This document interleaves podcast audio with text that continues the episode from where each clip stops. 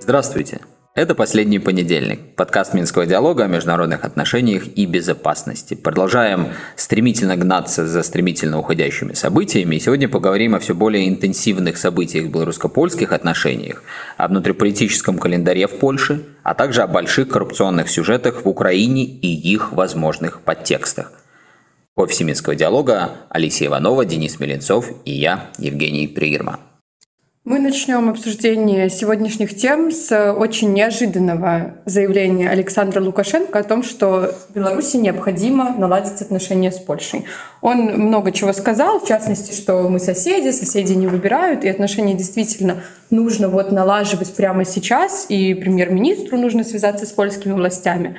Э, я думаю, что ни одна я удивлена была э, этому заявлению, просто потому что отношения с Польшей сейчас как будто находятся просто в самой вот э, нижней их точке, и не очень понятно, почему Лукашенко так внезапно поменял вообще стратегию по отношению к этой стране.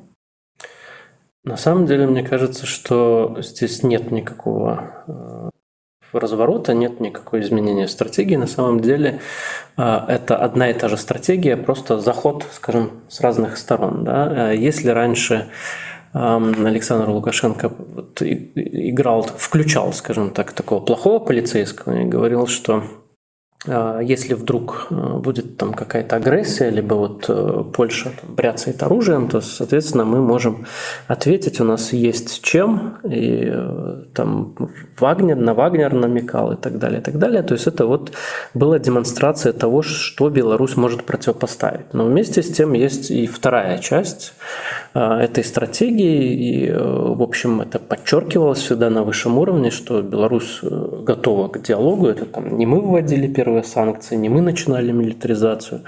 Поэтому э, постоянно говорилось, э, и в том числе самим президентом, что э, мы готовы конструктивно обсуждать, взаимодействовать, там, торговать и так далее, и так далее, учитывая взаимные там, интересы и желания друг друга. И сейчас вот это было опять же подчеркнуто, и если посмотреть контекст этого заявления, то здесь Лукашенко отсылается к своему поручению, которое он раньше уже уже, а, о котором раньше говорил, вот в частности, э, о своем поручении МИДу э, разработать такую концепцию, стратегию э, мирного сосуществования и мирного соседства.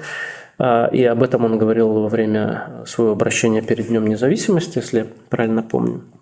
А, вот, поэтому здесь э, не надо трактовать о том, что это какой-то разворот, скорее э, нужно говорить, э, воспринимать это комплексно, что с одной стороны мы готовы к диалогу взаимодействию, с другой стороны, если вдруг наш там контрпартнер, в частности здесь в данном контексте Польша, будут и дальше нагнетать ситуацию, то Беларусь будет отвечать на это. Ну и вообще это заявление могло выглядеть неожиданно, если только обратить внимание на вот эту фразу, что Лукашенко вроде как поручил премьер-министру связаться с поляками, там, наверное, с руководством польского правительства. Но если послушать ведь э, все, что было сказано в ответе на вопрос э, во время посещения э, Минского аэропорта и тех предприятий, которые там находятся, то действительно, как Денис и подчеркнул, ничего нового там не прозвучало. Он в очередной раз повторил, что поляки много чего от нас хотят, и в рамках э, переговорного, или, наверное, правильно будет сказать, разговорного процесса, который так или иначе все же проходит в последние годы, эти требования постоянно со стороны Польши присутствуют, и где-то они даже нарастают. И также он в ответ сказал, что мы не можем пойти на те шаги, чего они нас хотят. Но традиционно предложил все же разговаривать. И здесь вот Денис несколько уже э, привел примеров, когда точно так же официально Минск в общем-то, выстраивал свою коммуникацию, говоря о том, что он хочет разговора как с Польшей, так и с Западом. Можно привести и другие примеры. Вот мне сразу э, в памяти всплывает сюжет, по-моему, лета 21 года, когда тоже вот был такой крайне негативный фон, негативная динамика э, между Беларусью и Западом. Тогда она еще, естественно, не была связана с э, событиями в Украине, то есть все еще тогда проходило по двусторонней линии после президентских выборов в Беларуси, санкционного давления, которое началось после этого, контрсанкций, которые Минск пытался э, применять. И, в общем, все шло, ну, можно было так констатировать на тот момент в такие серьезные трам-тарары. И тут Лукашенко, по-моему, тогда тоже на совещании с правительством резко делает заявление о том, что если вы увлеклись ухудшением отношений с Западом, разрушением всего того, что было устроено, то я хотел бы вас остановить. Ну, я так перефразировал то, что он говорил. Он тогда абсолютно тоже понятные, очевидные вещи говорил о том, что ну, было бы странно нам просто собственноручно уничтожать те возможности, которые, ну, хотя бы даже и ухудшаются, но все же сохраняются в экономическом отношении с Польшей, и поручил и дипломатам, и всему правительству э, пытаться сохранять эти отношения не только с Польшей, со всем Западом. Так что я думаю, здесь действительно логика э, совершенно такая же. Э, здесь тоже можно обратить внимание, что, скажем, вот в контрсанкционных мерах, которые Минск принимал против Запада, Вначале тоже были какие-то или попытки, или просто мысли ответить как-то экономически. Помните, ограничивались какие-то товары. Но всегда это делалось таким образом, чтобы не навредить себе. То есть вот эта логика, э, чтобы на зло кому-то там отморозить собственные уши, все-таки видно, что Минск пытается от этого отходить. И если какие-то товарные группы ограничивался их доступ в Беларусь, то только в том случае, если Э, например, таким образом можно было дополнительно дать импульс собственным производителям. А все то, что за счет ограничения ухудшало состояние внутреннего рынка, но на это Минск э, не шел. И потом по тем же вопросам транзита это можно очень легко отследить. Иногда э, такое ощущение было, что какие-то первичные импульсы где-то были эмоциональные, да, но за ними всегда следовали шаги, скажем, вот помните, именно Минск в какой-то момент в прошлом году взял да и разрешил вновь э, большегрузам, зарегистрированным ЕС, все-таки заезжать в Беларусь, и пусть с ограничениями, но какие-то операции проводить. То есть видно, что вот эта калькуляция всегда происходит. Поэтому еще раз вот подчеркну, что мне кажется, не так уж много неожиданного в этом заявлении, тем более, вот, наверное, те, кто захотели увидеть в этом какую-то сенсацию, но они очень быстро потеряют эту самую э, сенсацию, потому что если даже предположить, что э, это заявление Лукашенко приведет э, через какое-то время к ответным действиям со стороны той же Польши и какой-то диалог. Опять же, я чисто гипотетически сейчас рассуждаю. Действительно, как сказал Лукашенко, наверное, до 15 октября, когда парламентские выборы в Польше состоятся, вряд ли есть резон ожидать таких ответных мер. Но вот если когда-то это произойдет, то мы очень быстро увидим, что все те вводные переменные, которые до сих пор определяли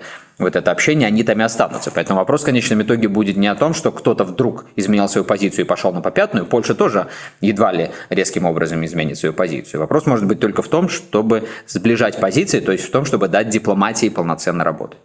Ну вот давайте, наверное, обсудим как раз-таки позицию Польши, потому что в ответ на вот это предложение Александра Лукашенко отреагировал замминистра иностранных дел Польши и сказал, что если Лукашенко действительно хочет улучшить отношения с Польшей, он может сделать это очень легко, освободив политзаключенных. Но при этом он подчеркнул, что у Польши, конечно же, нет никаких враждебных намерений, и Варшаве не нужны плохие отношения с Минском. Это все понятно, если бы не одно «но». В то же самое время э, происходят э, военные маневры на белорусской границе. Во-первых, Польша создает новую воинскую часть прямо рядом с границей с Беларусью. И во-вторых, э, собирается выставить заслон из американской военной техники для защиты Брестского коридора. То есть как бы вот эта военная эскалация как будто бы не понижается, но при этом говорится очень много разных вещей, и непонятно, что же на самом деле превалирует вот в политическом мышлении Польши. Это чем-то напоминает ситуацию с санкциями, когда, с одной стороны, все кричат, что санкции вводятся за то, что Беларусь там становится ближе к России, но при этом всем здравомыслящим людям должно быть понятно, что именно санкции являются главным как бы движущим инструментом для того, чтобы Беларусь становилась все ближе э, с Россией. Поэтому, наверное, немножко вот и, и, и в этой ситуации, к сожалению, похожая отсутствующая логика может быть замечена. Эм, ну и тут, если искать какую-то в этом логику, то здесь нужно обращаться к логике скорее внутриполитической и э, внешнеполитической, но не в том смысле, не в контексте белорусско-польских отношений, а в контексте того, что э, Польша является главным э, военным союзником США в Восточной Европе, и они во многом делают ставку на то, чтобы вот скорее действовать в русле того, что могло бы интересовать американцев здесь, в том числе для компаний собственного перевооружения. Это такая вот политика прифронтового государства, и они тоже в своих интересах здесь действуют, потому что у них открылось окно возможностей для того, чтобы и перевооружить собственную армию, нарастить э, свои технологические возможности э, в данной сфере. Поэтому здесь калькуляция у них э, происходит не исходя от угроз, исходящих от Беларуси, а скорее вот, как я уже сказал, исходя из потребностей внутриполитических, нагнетания ситуации перед выборами для того, чтобы вот создавать такую атмосферу, когда происходит, как я второй раз, извините, не побоюсь этого слова, секьюритизация всего и вся, Э, и э, обосновывать вопросами национальной безопасности э, вообще многие вопросы, которые не должны обосновываться там экономическими какими-то вещами. Тем не менее, поэтому здесь вот такую логику можно искать и, и находить, поэтому вот в данном контексте политики польские они действуют довольно рационально. Но, опять же, отвязываясь немного от белорусско-польских, собственно, отношений. Здесь э, вот то, что Яблонский заявил а, о требованиях по отношению к Беларуси, здесь тоже никакой новизны нет. Э, здесь политика Польши понятна, и а, здесь, вот, к сожалению, пока пересечений а, с белорусскими возможностями нет. Да? Понятно, что официальный Минск на такие уступки не пойдет, и, по крайней мере, вот до выборов так точно, после выборов вполне возможно, что какие-то э, размены и произойдут, которые станут базой э, для, э, по крайней мере, роста некоторого доверия, для того, чтобы открыть возможности для таких переговоров уже более по, по серьезным вещам, и в том числе в вопросах оборонных и военных. Ну, на самом деле, действительно, логика Польши вот в этой связи мне понятна, и секьюритизация мне понятна, но совершенно не вписывающиеся вот в эту логику события, это э, вопрос, который вынесут в Польшу на референдум о том, э, стоит ли ликвидировать барьер на границе Польши и Беларуси. И я хочу обратить внимание, что вопрос не звучит, поддерживаете ли вы создание или там дальнейшее строительство барьера, поддерживаете ли вы ликвидацию барьера. То есть, ну, как будто бы уже есть э, мысль в, я не знаю, в правительстве, в парламенте Польши о том, что барьер нужно ликвидировать и просто пытаются найти вот эту общественную поддержку. Как вот это можно объяснить? Ну, вообще, со всем этим референдумом, естественно, складывается впечатление, что он э, как дополнительный инструмент используется правящей партией и действующими властями Польши для того, чтобы э, выиграть больше на самих выборах. То есть вот мы знаем, что э, будет одновременно проводиться референдум и парламентские выборы, и, судя по всему, вопросы таким образом составляются, чтобы и явка была больше, вот насколько я э, слежу за некоторыми и польскими аналитиками, и зарубежными аналитиками, которые следят за э, польской ситуацией. Там во многом борьба на этих парламентских выборах будет за то, чтобы мобилизировать собственный электорат. То есть это вот одна из э, таких первичных задач будет, в том числе для действующей власти. И, соответственно, э, это значит, что им нужно, чтобы максимальной Э, максимальное количество их традиционных электоратов пришло голосовать. Вот, соответственно, они, судя по всему, дополнительно делают вот этот трюк с референдумом, ну и потом наполнение референдума вопросами. И э, вот, наверное, логика в первую очередь связана с этим. Мы не видим еще полного списка этих вопросов, поглядим, каким он будет. Мы буквально Там был что. еще вопрос про мигрантов. Да, ну вот это то, о чем я говорю. То есть очевидно, что миграционная тема, ПИС, то есть действующие власти, будут пытаться использовать примерно так, как они это использовали в 2015 году. Они тогда были в оппозиции, и на волне этой миграционной темы, помните, тогда разгорался вот этот общеевропейский миграционный кризис, и они очень удачно с этой темой сыграли, это позволило в значительной степени им тогда победить на выборах. То есть вот, судя по всему, они второй раз тоже хотят в эту реку сейчас войти, хотя уже 8 лет они как э, во власти, и тут по-другому э, многие факторы будут играть, но тем не менее очевидно, что это так. Насколько вот эта тема с забором а, а, вписывается именно в эту логику, ну, я вот прям мне сложно сказать. Э, наверное, вписывается, потому что, коль скоро мы говорим о секьюритизации, да, я тоже э, буду произносить это сложное и часто непонятное слово, э, то понятное дело, что и границы к этой секретизации имеют самое прямое отношение, и забор-то вводился именно из-за этого, да, то есть это было как бы решение миграционной проблемы. Э, по мнению многих э, действующих политиков в Польше, в частности, представителей действующей власти и партии ПИС. Э, мы знаем, что это вызвало неоднозначную реакцию много у кого, как в польском обществе, так и за пределами, там не только правозащитники. Можно предположить, что сейчас вот таким образом хотят эту критику отбить для того, чтобы ну, легитимизировать это решение. Вполне возможно так, но вполне возможно он просто идет как бы в некую дополнительную придачу.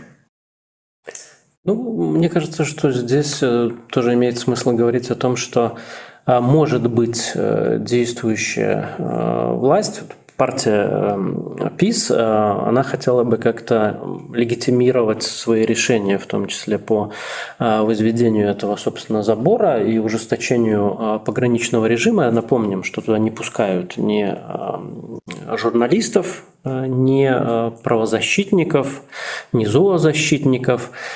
И учитывая, что сейчас э, растут рейтинги э, конкурентов, их э, общественные платформы, то вполне вероятно, что свою вот эту политику ПИС хочет обезопасить на случай, если они проиграют выборы, но выиграют, например, референдум. А, поэтому ну, это не лишено тоже смысла, а, хотя скорее просто создается такой а, общий информационный контекст, когда снова выпячивается вот эта вот проблема границы, миграции, которые, видимо, кладутся и отзываются в душе обычного поляка, поэтому вот на них, на них политики и спекулируют, в общем, и должны они так делать. Ну, если немножко пошутить, вот э, последнюю неделю шел такой шум э, вокруг Польши после заявления Качинского, который является ну, фактически главой э, ПИСа, действующей партии, хотя отошел, насколько я помню, да, от государственных больших постов.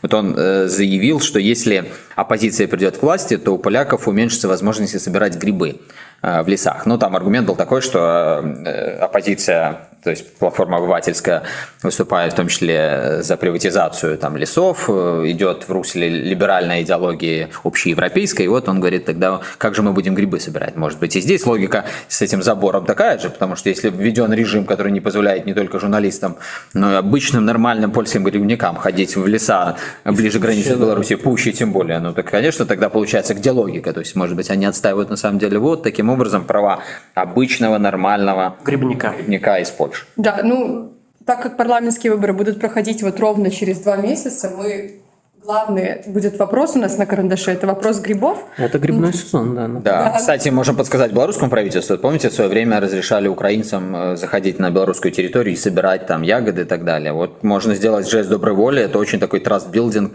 хороший будет, да, выстраивание доверия. Еще лучше даже, чем безвизовый режим. Да, айсбрейкер и так далее.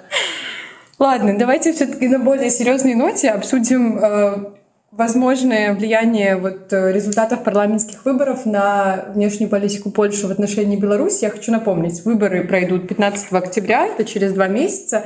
И согласно опросу политика, 36% поляков готовы проголосовать за право и справедливость, и 30% планируют поддержать э, гражданскую коалицию Туска. Э, давайте обсудим, может ли как-то существенно поменяться польская внешняя политика вот в отношении Беларуси, может быть, в отношении э, Украины и российско-украинской войны? Ну, мне кажется, что сейчас э, общий контекст и польской внешней и внутренней политики и общеевропейский таков, что каких-то э, резких э, изменений политики по отношению к России, к Беларуси, к э, войне в Украине его быть просто не может. Должно пройти какое-то время, должна измениться ситуация на фронте с тем, чтобы там какие-то коррекции они могли происходить. Скорее, здесь будут какие-то детали в нюансах, а не а, такие вот именно такая разница в политике, которую мы бы заметили. Что вот, например, ну, условно говоря, а, Туск, он там сразу разрушит этот забор, э, восстановит отношения э, с Белоруссией, и будем мы там дальше... Грибы собирать. Грибы собирать и безвизовым режимом наслаждаться. Ну, такого не будет, конечно. потому что понятно, что сформировано общественное мнение таким образом, что здесь уже политика внешняя по отношению к Беларуси, к правительству Лукашенко а, к России она уже выстроена, изменяться она вряд ли будет. Но а, здесь, здесь вот мы можем даже обратный а, иметь эффект, как мы видели, например, с немецкой политикой, когда те политики, которые вроде как раньше позиционировались как более такие либеральные, изоляционистские, там пророссийские даже, они, приходя к власти, стараются быть еще вот более радикальными, чем э, их конкуренты и предшественники, для того, чтобы продемонстрировать, что они не такие травоядные, как про них думали. А, поэтому вот э, такой нюанс э, тоже может быть. И опять же, я вот хочу повториться, что все будет сильно зависеть от конъюнктуры военной и конъюнктуры от больших отношений большой геополитики. Я в последнее время много слышу из уст польских экспертов, выступающих в различных СМИ, что вот э, вы же не забывайте, государство, у него есть интересы, которые обусловлены ну, некой объективной ситуацией, объективными реалиями. Ну, ты постоянно говоришь. Да, так это я, я вот о чем хочу сказать, что ну, такие золотые слова, иногда даже просто э, удивляешься некоторым людям, которые буквально там год назад когда им пытались объяснить, и мы в том числе, что вот точно такие же реалии есть у Беларуси, да, что именно этим реалиям во многом обусловлены решения. Но для них вот есть, например, только один Лукашенко. Да? А когда дело доходит до собственного государства, ну, видите ли, есть и объективные реалии, и объективные интересы национальной безопасности. И в этом отношении, конечно же, э, я абсолютно согласен и с этими экспертами, соответственно, с тем, что сейчас Денис сказал, что э, здесь ну, в какой-то степени от смены мест слагаемых сумма не изменяется. Хотя в любом случае будут какие-то эстетические, какие-то другие различия. Но вот что все же здесь может быть важно. Вот помните, мы уже вспомнили, в 2015 году произошла смена тогда, когда платформа обывательская ушла из власти, пришел ПИС. И тогда ведь, помните, все же был некий позитивный эффект для белорусско-польских отношений, при том очень чувствительный. То, что начали пришедшие во власть представители ПИСа делать и заявлять в отношении Минска, коренным образом из меня а, отличалось от того, что делали их предшественники. И вот по этой логике, которую мы только что обрисовали, разницы принципиальной не могло быть, исходя из того, что вот просто другая идеологическая сила пришла. Потому что есть некие объективные реалии. Но мне кажется, это было связано в, в значительной степени с тем, что когда происходит смена на политическом Олимпе, выразимся таким образом, то ну, как бы происходит некий такой ресет, некое такое обновление – которая позволяет как минимум избавиться от негативного багажа, который мог накопиться в предыдущие годы из-за разного рода конфликтов. Вот тогда были эти конфликты между официальным Минском и Польшей во времена Туска, э, премьер-министра. Тоже тогда они были связаны с белорусскими выборами, были претензии постоянно Варшавы по отношению к тому, что происходит с э, польской, польским меньшинством в Беларуси.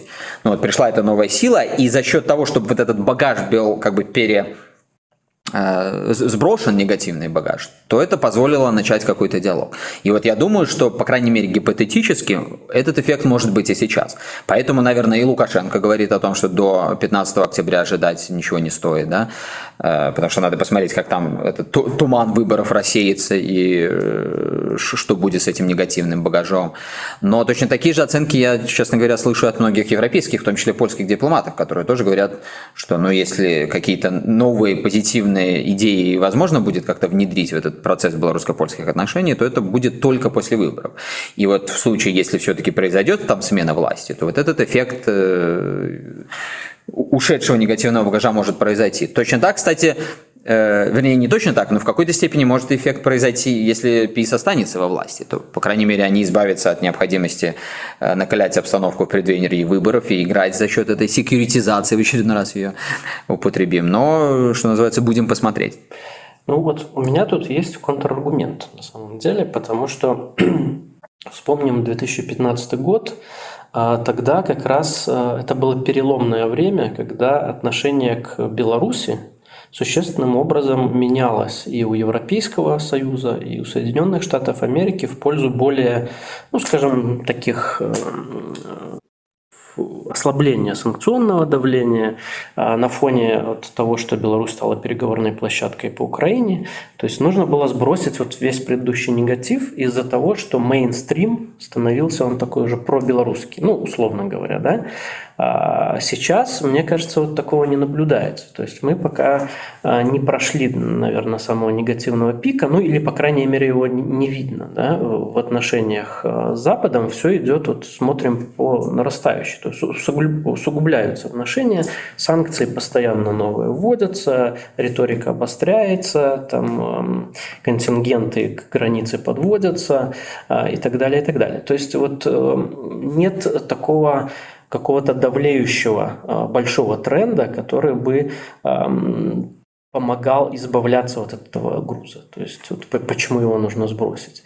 Но с другой стороны, я согласен с тем, что, ну и в принципе Лукашенко про это уже говорил, что, а, ну и это очевидные вещи довольно, а, что поскольку выборы, они обусловливают вот этот контекст нагнетающий, то после них уже а, отпадет вот эта пиаровская составляющая, можно будет просто успокоиться, да, то есть не будет а, хотя бы себе вот этого шума а, в медийной среде негативного. тоже согласен, но еще одно «но» добавлю. Все же, если мы вспоминаем тот период, действительно, это 14-15 год, происходил общий слом отношения к Минску, менялся тренд, но все же справедливо будет сказать, что Польша там была ну, таким э, лидером всего этого тренда. То есть в какой-то степени тогда, вот помните, э, правительство поменялось, у них появился новый э, министр иностранных дел, который ну, резко стал делать некие заявления, которые даже среди европейских политиков, насколько я вот помню публикации того времени, в какой-то момент воспринимались так, ну, мягко говоря, с осторожностью. То есть какой-то вот элемент драйва э, со стороны Польши присутствовал, который, мне кажется, тоже сыграл значительную роль. Я не к тому, что обязательно сейчас произойдет. И понятно, что если даже сейчас какой-то положительный эффект, от, ну, скажем, если будет смена э, правительства в, в Польше, если даже это приведет к какому-то позитивному эффекту в отношении с Беларусью, масштаб смены тренда, естественно, не может быть таким, как был тогда. Или, скажем так, он может быть, но только в том случае, если другой, другие большие сюжеты вокруг э, всего нашего региона тоже будут изменяться. В этом плане я, конечно же, действительно с Денисом согласен. Но также мы можем обратить внимание, это может быть информация, которая не слишком так доступна э, людям, не занимающимся профессионально этой тематикой. Но вот мы знаем, не будем раскрывать, может быть, какие-то детали, что на протяжении последних там, полтора-двух лет но ну, были какие-то переговорные сюжеты между Минском и Варшавой, которые при чуть-чуть прочих условиях могли даже привести к очень даже позитивным э, каким-то э, дальнейшим событиям, да. Но вот этого не случилось, в том числе, по крайней мере, в некоторых случаях из-за того, что э, действующая власть в Польше, ну вот она уже как бы жила вот этим нарративом угрозы Беларуси, которые использовала, очевидно, на внутриполитической арене. Когда вот они начали говорить, что вы вступили на наше внутриполитическое поле, опять же, мы это как-то уже обсуждали, понятный аргумент, понятно, как это работает, но вот э, весь этот сюжет с надвигающейся электоральной борьбой, он, очевидно, их сдерживал от некоторых шагов. Вот, возможно, и в этом плане после 15 октября теоретически можно было бы ожидать каких-то изменений. Ну, снова эту тему мы обязательно обсудим 16 октября, что является понедельником. Наш подкаст как раз выходит именно по понедельникам, поэтому я предлагаю слушателям нашего подкаста обязательно подписываться на канал и ставить колокольчики и вернуться к этой теме через два месяца. А пока что я предлагаю все-таки перейти к другой теме под конец нашего выпуска. Все-таки не Польша единой, поэтому обсудим Украину. А, недавно произошел коррупционный скандал очередной а, в Украине. Контексте войны это затрагивает большое количество акторов международных, в том числе западные страны, потому что финансовые вложения в Украину, конечно, не хотелось бы видеть э, растасканными, разворованными и так далее. Давайте, может быть, пройдемся сначала по фактам. Что произошло, почему сейчас вот возник вот этот инфоповод и как э, к данным событиям относятся на Западе? На самом деле это не, э, опять же, не что-то такое совершенно новое. О коррупции в Украине, в том числе в высших эшелонах власти, известно хорошо и давно. А, но а, последние вот э, факты, это там, одна из расследовательских групп вскрыла коррупцию в Министерстве обороны, украинском. И, в очередной раз. В очередной раз, да. То есть и это прошло бы незамеченным, если бы это не подхватили западные топовые медиа и не начали об этом писать уже на собственных страницах. Почему они пишут об этом, мы уже тоже не раз говорили, о том, что все-таки некоторая такая усталость и критичность по отношению к э, поддержке э, такой бесконтрольной, без ограничителей со стороны э, западных правительств Киеву. Вот от этого начинает несколько общество уже уставать и политики, поэтому те проблемы, которые и раньше были в Украине, но они как-то старались, старали их не выпячивать, старались их не выпячивать, то сейчас это все попадает в СМИ, в в том числе такие мейнстримовые. И это для Киева, конечно, является очень э, нехорошей симптоматикой. Ну, речь идет о, о том, что продавалось, перепродавалось по завышенным ценам вооружение – и э, руководил этим всем якобы министр э, обороны Украины. И вот по слухам американская сторона запросила голову Резникова, то есть обусловила э, дальнейшую помощь Украине тем, э, что э, министр обороны Украины должен, был, должен быть отправлен в отставку.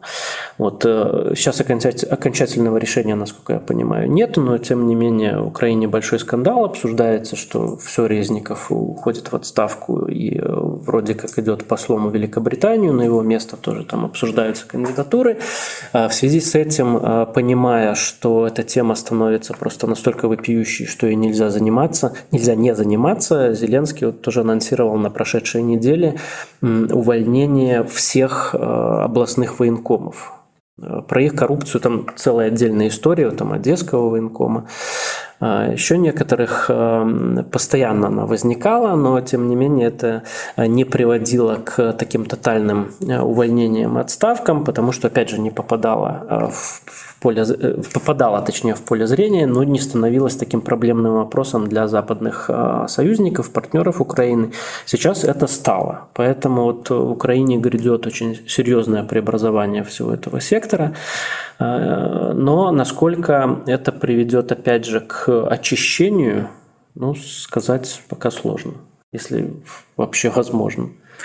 Ну и общий контекст, мы о нем тоже говорили, помните, после саммита НАТО в Вильнюсе, когда комментировали э, эту дерзкость со стороны Зеленского, когда он пытался через колено переломить участников саммита своими твитами и заставить их пойти на какие-то решения и договоренности, которые хотел он для того, чтобы, в общем, заявить о победе на этом саммите. И мы тогда говорили, что, э, судя по всему, лимит возможности Киева вот таким образом добиваться от западных стран уступок исчерпывается.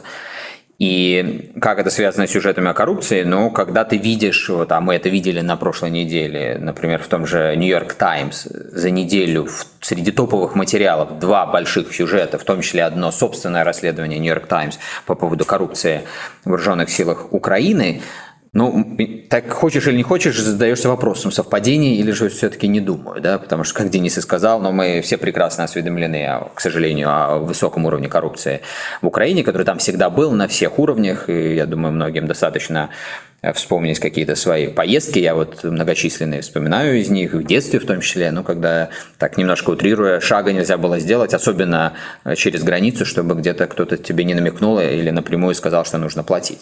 Понятно, что ну, это некая такая системная проблема, которая ну, ни при каких условиях, даже в условиях войны, просто так улетучиться не может.